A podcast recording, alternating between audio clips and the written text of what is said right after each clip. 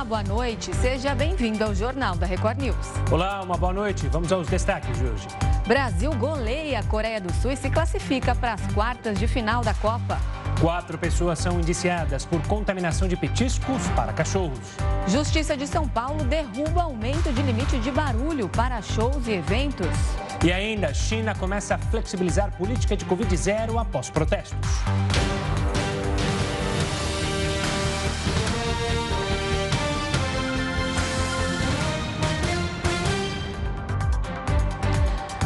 PEC do estouro, que busca retirar o Bolsa Família da regra do teto de gastos, será pautada nesta terça-feira na Comissão de Constituição e Justiça do Senado. O repórter Matheus Escavazini está lá em Brasília e tem todos os detalhes. Boa noite, Matheus. O relator da proposta foi anunciado hoje? Foi sim. Boa noite para você, Renata. Boa noite, Gustavo. Boa noite a todos. O senador Alexandre Silveira foi escolhido como relator da PEC na Comissão de Constituição e Justiça do Senado. Essa é uma das etapas da tramitação de uma PEC no Congresso Nacional. A análise começa nessa terça-feira. Após isso, a expectativa é que ela seja analisada em plenário na quarta-feira. Para ser aprovada no Senado, a proposta precisa de pelo menos 49 votos ou três quintos da casa. A proposta pretende manter o auxílio de 600 reais e um adicional de 150 reais por criança até seis anos. A ideia do governo eleito é que os custos desse auxílio fossem mantidos fora do teto de gastos por quatro anos, mas a resistência de muitos parlamentares dentro do Senado e também na Câmara é, pode fazer com que essa regra mude para metade desse período, ou seja, dois anos. Segundo o relator do orçamento, no Congresso, o senador Marcelo Castro, a PEC do estouro vai ter um custo de 198 bilhões de reais. Desse total, 23 bilhões serão destinados para investimentos no país. Renata, Gustavo. Tá certo, Matheus. Obrigado pelas informações. Uma ótima noite. E o Tribunal Regional Eleitoral da Primeira Região suspendeu a compra de novos veículos blindados do Exército. O custo da aquisição, da aquisição girava em torno de 900 milhões de euros, ou 5 bilhões de reais. Isso aos cofres públicos. O desembargador Wilson Alves de Souza, que assina a decisão, critica a falta de bom senso dessa compra. Ele acatou liminarmente uma ação popular. A compra de novos veículos fazia parte da estratégia do Exército de renovação da frota. O Tribunal de Justiça de São Paulo suspendeu o aumento de nível máximo de barulho produzido por casas de shows e estádios. O aumento tinha sido aprovado na semana passada na Câmara Municipal, dentro do projeto de regulamentação das cozinhas industriais. A lei, sancionada pelo prefeito Ricardo Nunes, elevou o limite de 55 para 75 decibéis. O desembargador Fernando Ferreira justificou que a proposta não tinha relação com o texto que regulou as dark kitchens. O médico anestesista que foi flagrado ao abusar de uma mulher durante o parto vai começar a ser julgado no próximo dia 12. Quem tem mais detalhes ao vivo sobre esse caso é o repórter Denis Queiroz. Boa noite, Denis. Boa noite, Gustavo. Boa noite, Renata. Boa noite a todos. Isso mesmo, o julgamento do Giovanni Quintela Bezerra está marcado para acontecer no próximo dia 12 de dezembro, exatos cinco meses após o médico anestesista ter sido preso em flagrante no Hospital da Mulher, na Baixada Fluminense, após ter sido filmado abusando sexualmente de uma mãe na sala de parto. A audiência de instrução e o julgamento podem durar no máximo 60 dias. Primeiro serão ouvidas a vítima e o marido, depois as oito testemunhas de acusação e em seguida as oito de defesa. Depois dessa etapa, a perícia será ouvida e, por último, o depoimento de Giovanni, que vai falar por videoconferência. A prisão do anestesista foi possível graças a uma filmagem feita pela equipe de enfermagem, que tinha desconfiado que o médico havia cometido outros estupros naquele mesmo dia. Giovanni está preso em uma cela individual no pavilhão 8 em Bangu ele está isolado por causa de ameaças. O médico virou réu em julho pelos crimes. Além do abuso sexual durante o parto, a polícia investigou outros casos envolvendo o anestesista. A defesa pediu à justiça que o médico aguardasse o julgamento em liberdade, o que foi negado. Os advogados dele também pediram um teste de sanidade, argumentando que o médico tem quadro de transtorno psicológico na família e estava tomando medicamentos, mas também não teve a solicitação atendida. Eu volto com vocês, Gustavo e Renata. Obrigada, Denis, pelas suas informações. Uma boa noite para você. E o Jornal da Record News volta já com todas as informações sobre a classificação do Brasil para as quartas de final da Copa. Até já!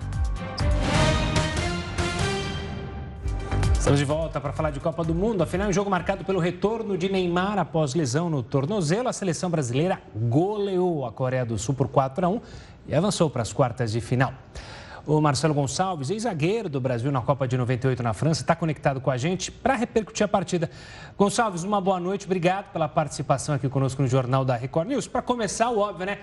O que, que você achou do jogo? Primeiro tempo foi uma obra de arte ali do ataque brasileiro, desse quarteto, que encantou não só nós brasileiros, mas o mundo todo. É verdade. Boa noite. Acho que o Brasil fez um grande jogo, principalmente no primeiro tempo a volta do Neymar realmente traz uma referência técnica, uma liderança técnica para a equipe. Eu acho que traz mais confiança também para os jogadores.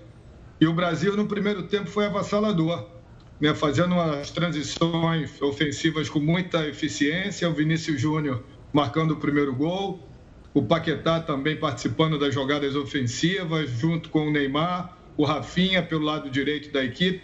E principalmente o setor de meio de campo e defesa muito bem compactado. Eu acho que isso é o principal é, fator de segurança para que os atacantes possam, com a qualidade que têm, conseguirem furar as retrancas, né, as defesas adversárias.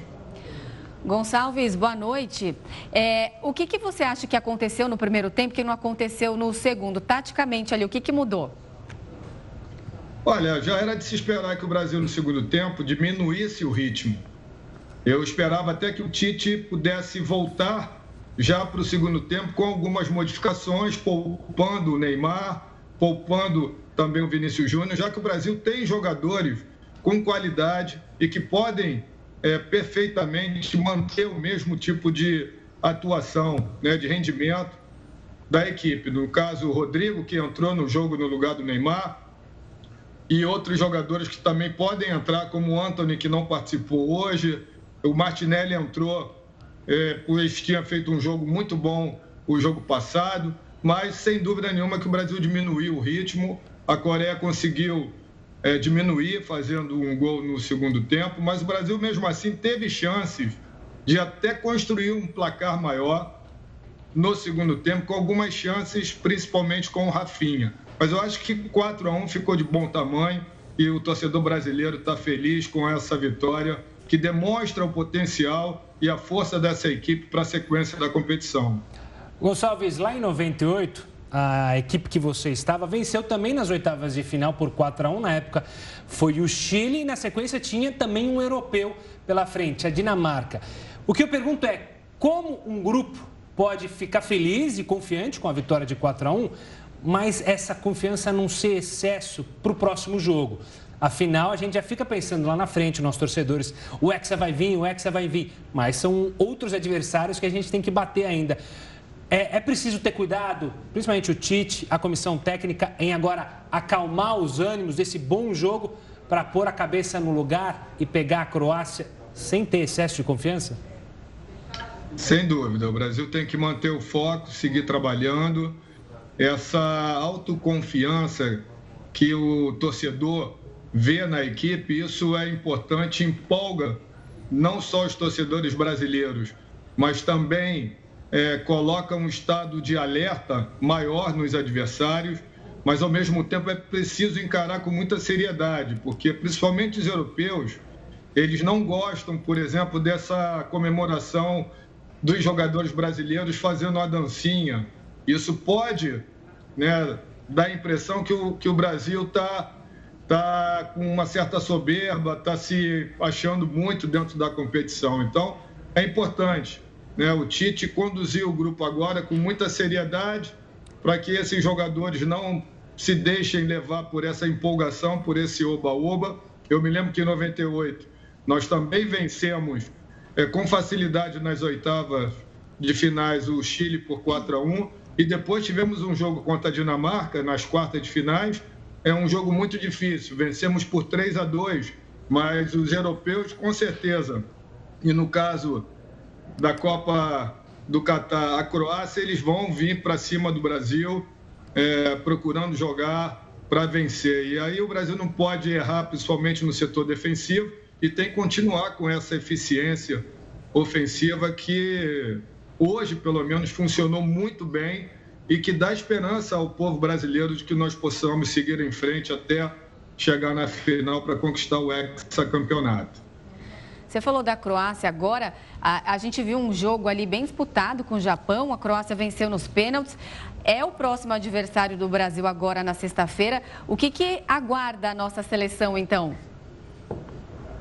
É, o estilo de jogo do europeu é diferente do asiático. O asiático eles têm uma velocidade maior, mas eles não conseguem ter uma boa recomposição defensiva.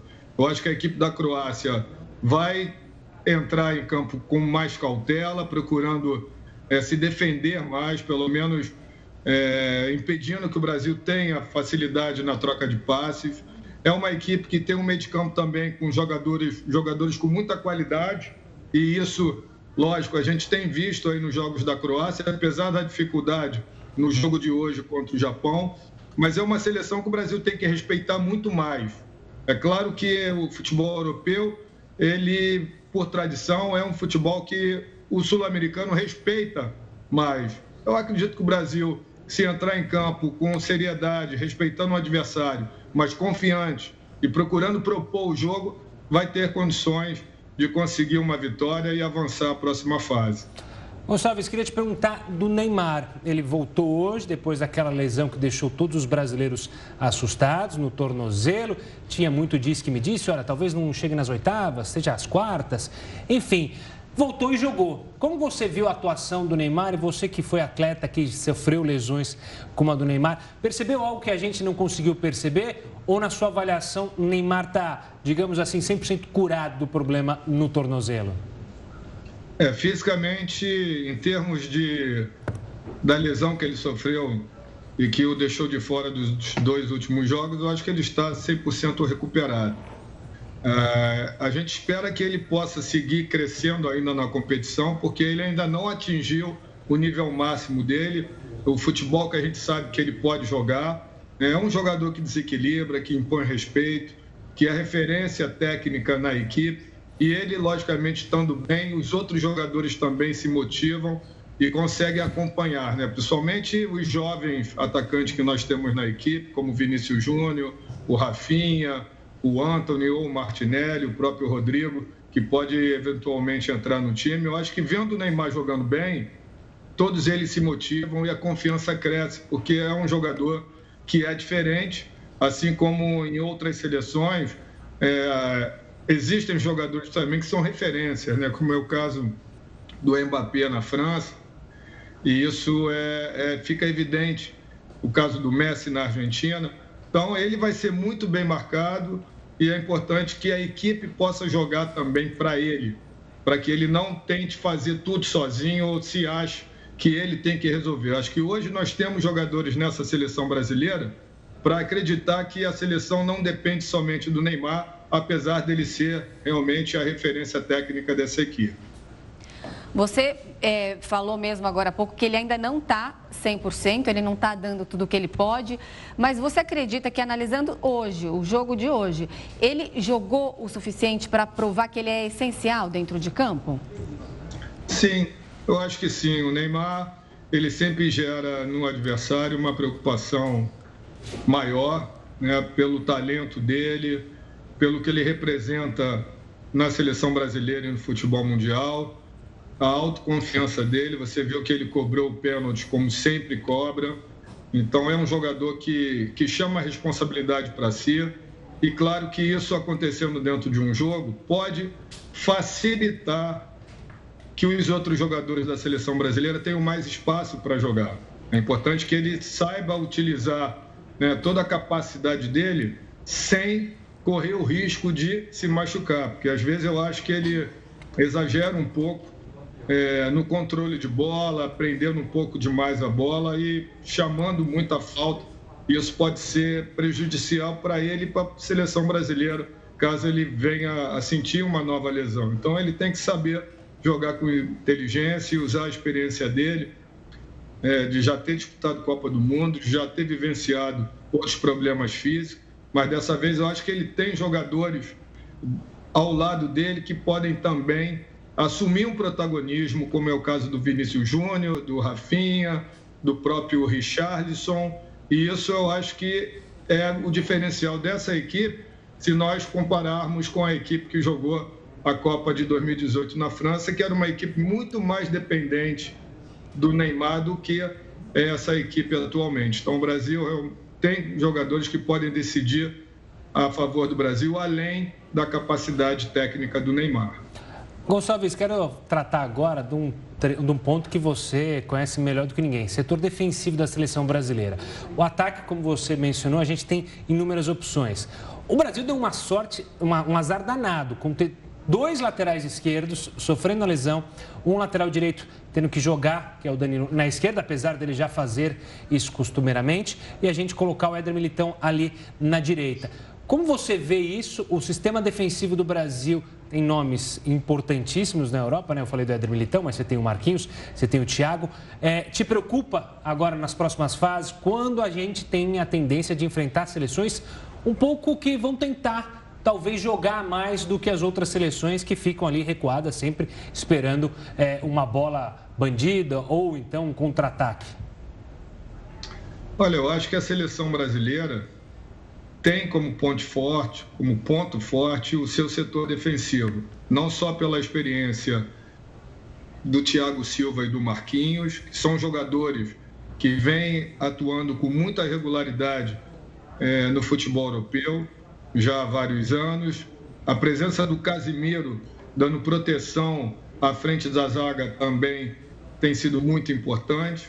E eu acho que o fato do Brasil ter perdido né, o seu lateral esquerdo e o Danilo tendo sofrido aquela lesão que o deixou de fora, permitindo que o Éder Militão pudesse jogar improvisado ali na lateral, acabou mostrando que o Brasil defensivamente tem condições de se fortalecer pela característica desses jogadores que vêm atuando, tanto o Éder Militão quanto hoje entrou o Bremer ou o Marquinho, que jogou improvisado do lado esquerdo, né? caso o Alexandre não se recupere, eu acho que defensivamente o Brasil tem se mostrado muito forte nessa Copa do Mundo. É claro que o perigo vai sempre existir, como hoje a seleção da Coreia chegou em duas ou três ocasiões em condições de marcar o gol, o Alisson fez duas grandes defesas. Ah, isso vai acontecer porque a Copa do Mundo, os adversários têm qualidade. O futebol, hoje em dia, existe um equilíbrio maior entre as seleções no mundo inteiro. Haja visto os resultados que nós já presenciamos, né, com seleções é, mais fortes tradicionalmente no mundo do futebol sendo eliminadas para equipes de menor tradição. E isso vai continuar acontecendo dentro dessa Copa do Mundo. Então, o Brasil tem que estar com a atenção redobrada no setor defensivo. E claro que a gente tendo a posse de bola, nós temos condições de fazer essa transição ofensiva com muita eficiência, porque temos jogadores com muita velocidade. Então, isso eu acho que a seleção está apresentando um equilíbrio é, dentro da organização defensiva e da organização ofensiva, porque não só dependemos dos jogadores de meio e de defesa para fazer uma boa organização defensiva. O Vinícius Júnior e o Rafinha têm ajudado muito nessa marcação, marcando a subida dos laterais, e isso tem sido um diferencial nessa equipe do Tite nessa Copa do Mundo. Gonçalves, você está aí agora falando com a, com a, gente ao vivo dos Estados Unidos. Como que a Copa do Mundo tem sido transmitida, tem sido noticiada aí? E como que estão, ficaram os americanos, já que a seleção do país foi eliminada agora recentemente? Os americanos ficaram tristes, tá? porque o futebol aqui está crescendo muito. Eu acho que os Estados Unidos vai realizar, sem dúvida nenhuma, uma das maiores Copas do Mundo em 2026, né? não só pelo investimento que existe nesse país, pela estrutura que existe aqui nos Estados Unidos. 80% dos jogos vão ser realizados nos Estados Unidos e 20% serão distribuídos entre Canadá e México. Mas eu já começo a ver que o americano já está olhando o futebol de outra forma. Né? Realmente, os eventos é, em termos de futebol nos estádios, tem atraído cada vez mais a presença do público. E os Estados Unidos vai fazer uma grande Copa do Mundo em 2026. Pena que eles não puderam avançar nessa Copa do Mundo atual, porque motivaria, né, seria uma motivação a mais para essa organização e para o crescimento do futebol aqui nos Estados Unidos. Gonçalves, nosso tempo está acabando. Eu só queria, para fechar rapidinho, além de Brasil, que óbvio a gente coloca entre os favoritos, quem você tem olhado com medo ali para querer tirar o nosso Hexa? Quem, quais são as outras seleções que você aponta aí como também candidatas ao título desse Mundial? É, eu estou projetando uma semifinal entre Brasil e Argentina, nossa grande rival, e na outra chave entre França e Espanha. Eu acho que a final deve dar Brasil e Espanha, apesar da França estar tá muito bem, mas a França depende muito do Mbappé. Eu vejo o jogo da, Fran... da Espanha mais coletivo e com um futebol bastante vistoso até esse momento. Eu acredito numa final entre Brasil e Espanha e acredito que a seleção brasileira terá condições de trazer esse título para o Brasil. É o que a gente espera, todo mundo aqui na torcida. Gonçalves, ex-zagueiro da nossa seleção da Copa de 98, muito obrigado aqui pelo nosso bate-papo. Boa noite para você, até uma próxima. Boa noite, foi um grande prazer falar com vocês. Uma ótima noite a todos. Prazer foi nosso, um abraço. Um abraço. Bom, então vamos ver como foram os gols que classificaram o Brasil. Japão e Croácia fizeram o primeiro jogo dessa Copa que não terminou no tempo normal. O Japão saiu na frente em uma belíssima jogada ensaiada. Doan cobrou o escanteio, recebeu a bola de volta e cruzou na área para Yoshida. Ele tocou para o centroavante Maeda bater no canto do goleiro croata. No segundo tempo, a Croácia empatou com Perisic, que recebeu um cruzamento de longe e jogou de cabeça no canto do gol japonês. A igualdade levou o jogo para a prorrogação. E nos 30 minutos adicionais, poucas chances foram criadas. Assim, a vaga foi definida nos pênaltis. E o herói do jogo foi o goleiro Livakovic, que defendeu três cobranças e foi decisivo para a vitória croácia por 3 a 1. Pasalic cobrou o último pênalti e garantiu a Croácia nas quartas de final da Copa pelo segundo Mundial consecutivo. Obviamente que você vê aí a classificação da Croácia, nosso adversário nas quartas. Agora sim, vamos ver como foi a vitória brasileira. O Brasil teve um primeiro tempo arrasador. Com sete minutos de jogo, Vinícius Júnior recebeu sozinho e marcou o primeiro dele na Copa do Mundo. Pouco depois, Richarlison foi derrubado dentro da área. Pênalti que Neymar bateu com muita categoria, deslocando o goleiro Kim. Em seguida, foi a vez de Richarlison marcar o terceiro dele na Copa do Mundo. Na comemoração, até o técnico Tite entrou na dança do pombo. No fim do primeiro tempo, Lucas Paquetá recebeu de Vinícius Júnior e fez o quarto gol brasileiro. No segundo tempo, o Brasil diminuiu o ritmo e o jogo ficou morno. E a Coreia marcou um golaço de fora da área com seu Ho Paik.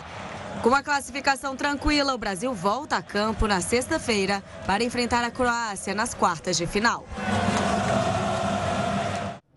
O Jornal da Record News vai para um rápido intervalo e volta já.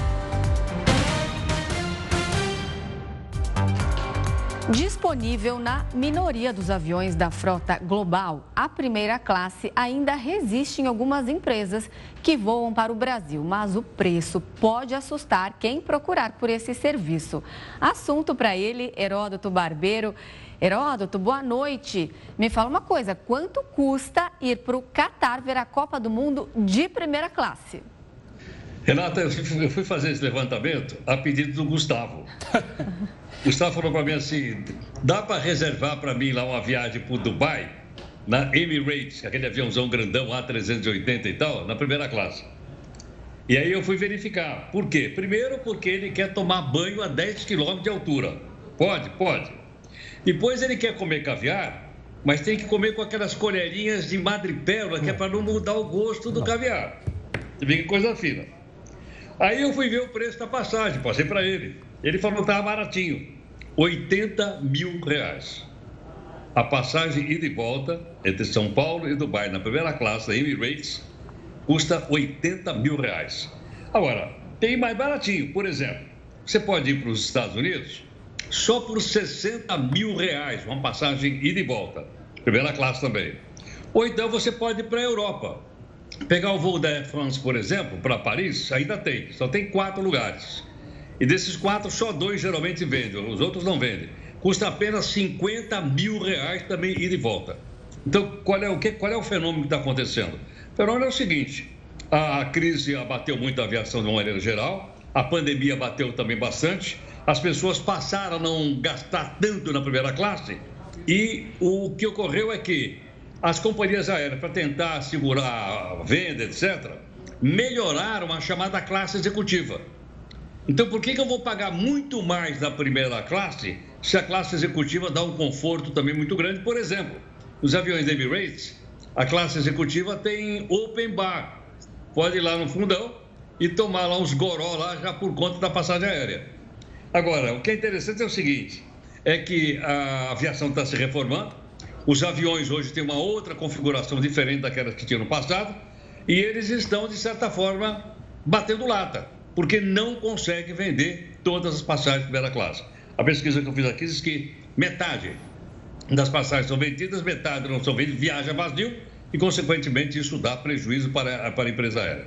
Agora, é bom lembrar o seguinte: é bom lembrar que, para nós que somos meros mortais, viu, Renata? Nós dois, porque o Gustavo aérea, não está nesse grupo. A passagem econômica no Brasil subiu 36% nos últimos 10 meses. 36%. E as empresas aéreas dizem que a culpa disso é do, do querosene. Agora, você pode optar, então, ou pegar, né, o pessoal chama carinhosamente lá atrás de puleiro, ou pegar a primeira classe, essa que eu citei aí, pronta para levar o Gustavo para assistir a final da Copa do Mundo. Eu gosto muito da primeira classe, eu acho ela maravilhosa. O problema é que ela, primeira classe, tem resistência a mim. Eu mostro ali meu cartão de crédito, ela fala: não, você não vai hoje, você vai de Animal Class. Fica lá no Animal Class, todo mundo apertadinho, porque a primeira classe não quer você, Gustavo. Mas você sabe que toda vez que eu vou viajar, eu fico na expectativa daquela história que sempre existe em aeroportos, que eu vi que alguém que foi, que não sei o quê, chegam lá e falam assim: olha é, o avião está cheio, na, a gente deu overbooking, mas a gente tem lugar na primeira classe. O senhor aceitaria ir na primeira classe? Mas nunca aconteceu. Eu fico na expectativa de um dia eu ser premiado, mas nunca aconteceu isso. É, Aliás, eu acho que não só você, viu, Gustavo? Todo mundo fica na esperança, né? Se estiver cheio lá atrás, me bota lá na frente e tal, que eu não vou ficar bravo. Agora, o que é interessante é o seguinte: interessante também é que há uma mudança de hábito, não é só no Brasil, é uma mudança de hábito no mundo. Porque, por exemplo, tem voos que saem da Austrália para chegar lá nos Estados Unidos, tem quase 17 horas de voo. E o avião não faz escala. Porque 17 horas de voo, realmente o cara fica quebrado. Mas, uh, ainda assim, a primeira classe, não, pelo preço que ela tem, ela não está sendo utilizada. Agora, imagine, gastar 80 mil reais uma passagem entre São Paulo e Dubai é uma grana, precisa ter uma grana considerável no banco, hein? É, só para shake mesmo. Heroto, enquanto isso, eu vou deixar você sonhando então agora à noite com uma viagem de primeira classe. Para quem sabe um dia se realizar. Eu tenho só uma perguntinha, Heródoto. O Faísca saiu do castigo? Ah, saiu do castigo porque pelo menos dessa vez ele acertou uh. o resultado. É, ele saiu. E hoje ele passou a comer um terço da ração que ele come normalmente. Dinho, vou te denunciar. Vou te denunciar, Heroto. Faísca precisa de liberdade. Precisa comer, tadinho. Libera a ração. Vamos fazer a hashtag libera a ração, Heroto. um bom descanso. Mas, obrigado aí, um abraço. Um abraço. Boa noite, Heródoto. Tchau. o estudo da USP apontou que os casos de infarto aumentam durante os Jogos da Copa. No país do futebol, é só o hino nacional começar a tocar para que os batimentos cardíacos do brasileiro acelerem. O futebol é levado a sério no Brasil e isso pode causar consequências graves para alguns torcedores mais emocionados. Segundo um levantamento feito pela USP, com base nos dados do Sistema Único de Saúde, a Copa do Mundo está associada a uma maior incidência de infartos agudos no miocárdio. Durante as partidas da seleção brasileira, o número de ocorrências aumenta entre 4% e 8%. Numa forte emoção, o coração é exigido. Algumas alterações acontecem no nosso organismo, com liberação de adrenalina, por exemplo, que exige o aparelho cardiovascular. A pressão arterial sobe, assim como sobe bastante a frequência cardíaca. Isso pode levar a alguns problemas, principalmente diabéticos, idosos, pessoas que já têm algum problema no coração e não sabem, alguma obstrução em coronária, por exemplo. A boa notícia é que os pesquisadores não constataram alterações na mortalidade, apenas o leve aumento nos episódios. Então a gente tem que estar preparado para essas fortes emoções. De que maneira? A gente tem que conhecer se nós estamos ou temos esses fatores de risco que podem levar ao infarto do miocárdio. Se temos pressão alta, se somos diabéticos, como que está o nosso colesterol?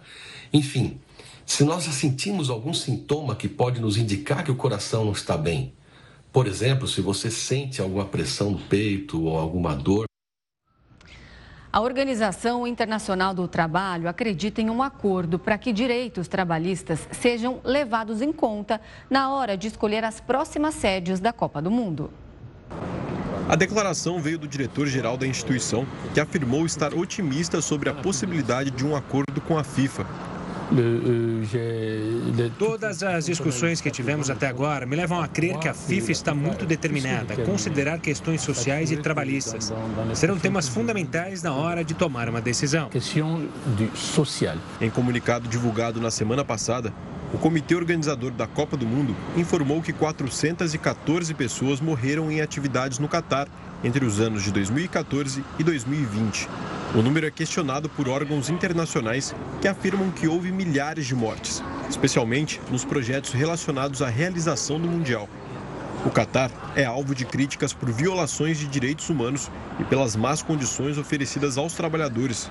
Em resposta à pressão internacional, o país adotou medidas trabalhistas, como salário mínimo e limite de tempo a que os empregados podem ficar expostos ao calor extremo. Além disso, o polêmico sistema Kafala, que praticamente transformava o trabalhador em uma propriedade do patrão, também foi abolido no país árabe. E o maior vulcão ativo do mundo continua em erupção no Havaí a lava se aproxima lentamente da, lentamente da principal rodovia leste-oeste da ilha e já está a 5 quilômetros da estrada. O Observatório de Vulcões do Havaí disse que, pelo fluxo ser imprevisível, é difícil estimar quando ou se a rodovia será afetada. Mas depois que nuvens cinzas diminuíram de forma considerável, as autoridades mudaram o alerta vermelho para laranja. O vulcão está a mais de 4 mil metros acima do nível do mar e faz parte de uma cadeia que forma as ilhas do Havaí, que formou as ilhas do Havaí. A última erupção do Mauna Loa tinha acontecido há quase 40 anos, em 1984. A BR-376, principal ligação entre o Paraná e o litoral de Santa Catarina, deve ser desbloqueada nos próximos dias. A rodovia foi interditada há uma semana por causa de um deslizamento de terra. Segundo a concessionária que administra a via, as pistas devem permanecer bloqueadas, pelo menos até amanhã, quando os técnicos vão fazer uma nova análise do local. Mas a decisão também vai depender da diminuição da chuva na região. O acidente deixou dois mortos e seis feridos. As buscas por vítimas já foram encerradas e agora prosseguem os trabalhos de limpeza, drenagem e recuperação do asfalto. E daqui a pouco os peões enfrentam uma nova prova do fogo e, claro, você acompanha todos os detalhes em A Fazenda News. A semana começa quente em A Fazenda. Os participantes se preparam para uma nova prova de fogo. O vencedor recebe o lampião e tem o poder de mexer na formação da roça dessa semana. E a emoção é ainda maior para o Grupo A, já que a Deolane deixou a sede neste fim de semana.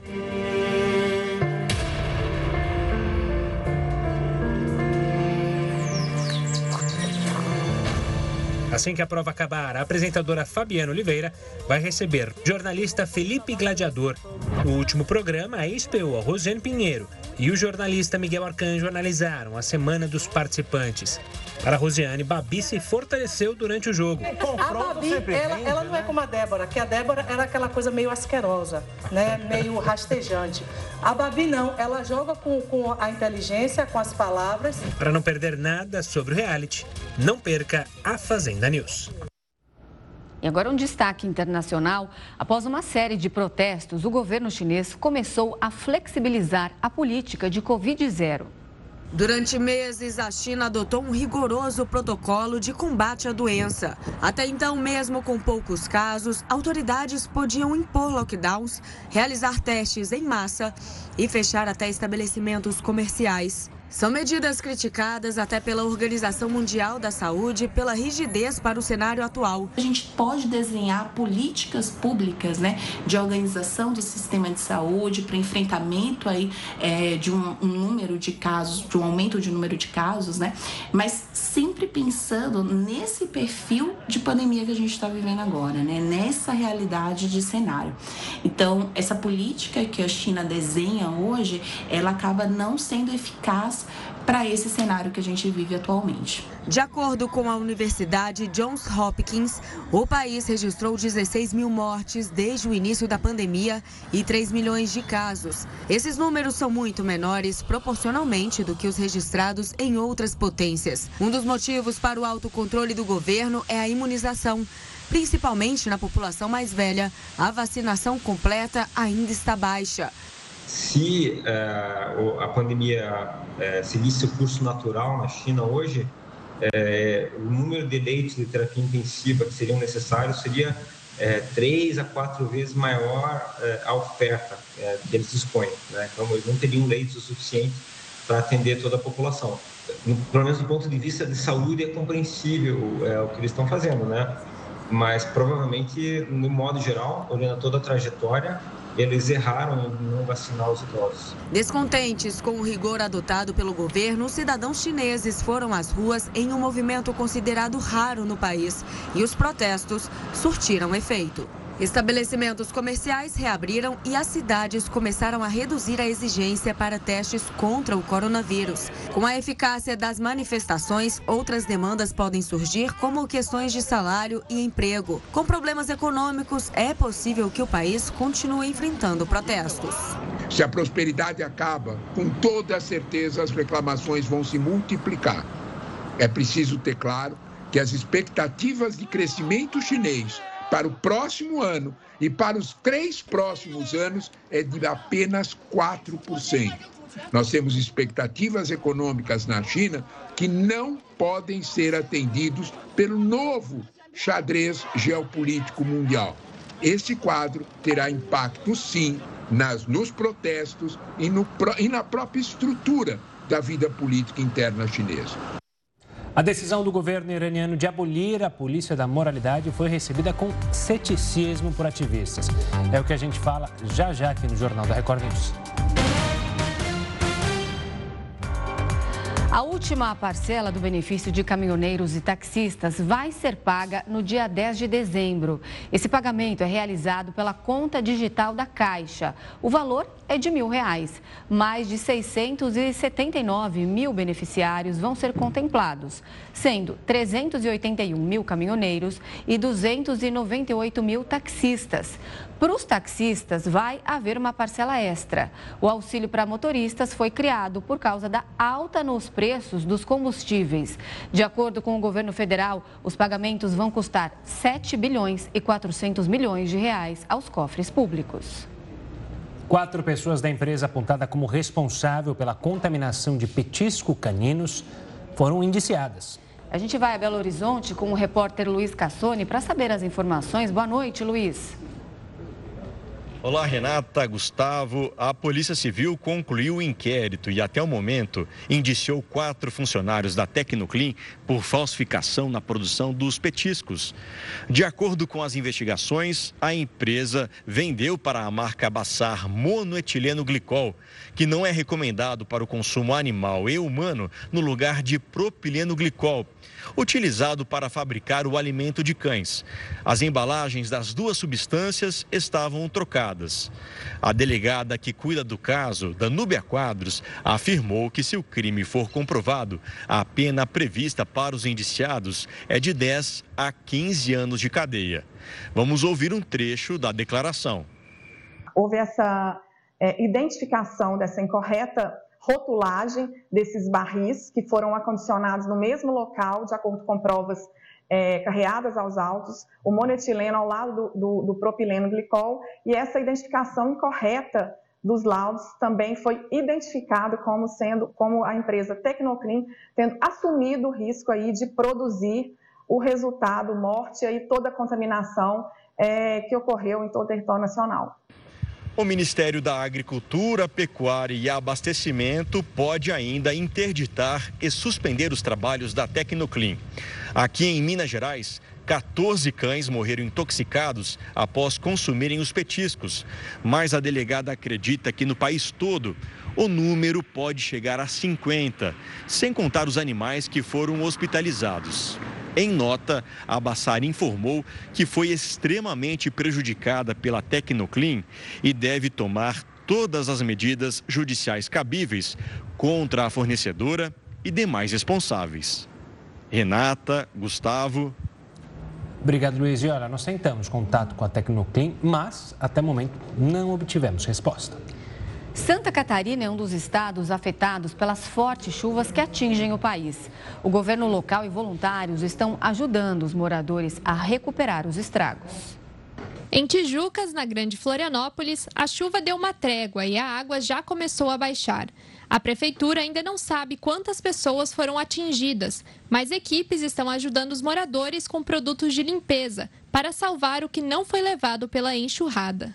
Para mim foi bem difícil, mas a parte de madeira ali, então não, a gente não foi atingido, né? Mas o de material sim. Agora o, que está pegando é aqui, né? Que está tudo entupido. E aí a prefeitura prometeu que amanhã vai estar tá vindo aqui arrumar e a gente está torcendo que venha, né? A praia de Tijucas também foi impactada. A faixa de areia ficou cheia de lixo e até carcaças de animais apareceram no local. O município já solicitou ajuda ao Estado, mas também pede o auxílio de voluntários. Em todos os bairros, olhando casa por casa, prestando auxílio com as doações, que a gente também só tem a agradecer aos empresários, às pessoas, que a gente está recebendo bastante itens, na distribuição dessas doações. Produtos de limpeza, higiene, é, alimentação, tanto pronta quanto cesta básica. O transbordamento do rio Tijucas ainda causou estragos em São João Batista. Empresários se uniram para resgatar de helicóptero as pessoas ilhadas e levar mantimentos para famílias. Até o momento, foram doadas mais de 3 toneladas de alimentos. E meio que sem pensar, eu acredito que todas as pessoas fariam na mesma situação. É, o primeiro casal que, que, a gente resgatou eram senhores idosos com dificuldades de locomoção que realmente não tinha o que ser feito. Outra cidade que registrou uma das piores enchentes foi Santo Amaro da Imperatriz. A água entrou em mais de 80% das casas e comércios. A chuva derrubou parte de uma ponte e deixou alguns bairros inacessíveis. Moradores estão sendo atendidos na paróquia. O trabalho de limpeza e recuperação das ruas mais atingidas deve durar pelo menos uma semana. Nesta loja de imóveis, não sobrou nada. O que deu para aproveitar foi só algumas peças de roupa, mas o restante que vocês estão vendo estão tudo aqui pelo chão jogado, né? E fora isso tem várias outras coisas então lá dentro para tirar que não presta mais nada. Na tarde de domingo, a quarta vítima das enchentes foi confirmada, após equipes de segurança encontrarem o corpo de um bombeiro militar que estava desaparecido no rio Itajaí-Açu. Até essa segunda-feira, mais de 1.100 pessoas estavam fora de casa. O Estado disponibilizou 2 milhões e 700 mil reais para ajuda humanitária. O valor será destinado a 20 municípios. E aqui em São Paulo, a operação na linha da CPTM afetada por um descarrilamento deve ser normalizada só amanhã. A linha 12 Safira e o serviço expresso aeroporto seguem com problemas desde o sábado, quando um trem de carga descarrilou. O gerente de operação da CPTM afirmou que toda a equipe de manutenção foi deslocada para restabelecer o sistema o mais rápido possível. Durante o final de semana, o acidente também afetou a linha 11 Coral. A primeira fase da FUVEST, um dos vestibulares mais concorridos do país, teve quase 14% de abstenção. A prova, que dá acesso aos cursos da Universidade de São Paulo, foi realizada ontem pelos estudantes. Segundo o balanço da instituição, 15 mil inscritos não compareceram. A segunda fase do exame vai acontecer em janeiro. O Irã decidiu abolir a polícia da moralidade. A decisão foi recebida com ceticismo por ativistas. O decreto de acabar com a unidade aconteceu depois de quase três meses de protestos pela morte da curdo-iraniana Masha Amini, de 22 anos. Ela foi detida por supostamente não cumprir o código de vestimenta do país e morreu enquanto estava sob custódia da polícia. O grande medo do, do regime é justamente de que essa fosse apenas a primeira de várias concessões que ele tivesse que fazer. O governo tentou, a princípio, aliás, não negociar e partiu para a repressão pura e simples, que foi o que funcionou em manifestações anteriores. Só que dessa vez a população mostrou muita resiliência e não restou ao governo senão ceder. A nova medida também gerou discussões e dividiu opiniões entre a população. A geografia política do Irã inclui um grupo de diferentes nacionalidades e religiões. Este regime iraniano impõe o hijab aos cristãos, barrais, cacais e dezenas de outras religiões. E mesmo alguns muçulmanos não concordam com o hijab obrigatório. Esta decisão não nos deixa felizes e a razão é que o Irã usa dissimulação. Infelizmente, há muitas coisas que parecem diferentes nas prisões. Então, acho que as mulheres não aceitam esta decisão iraniana.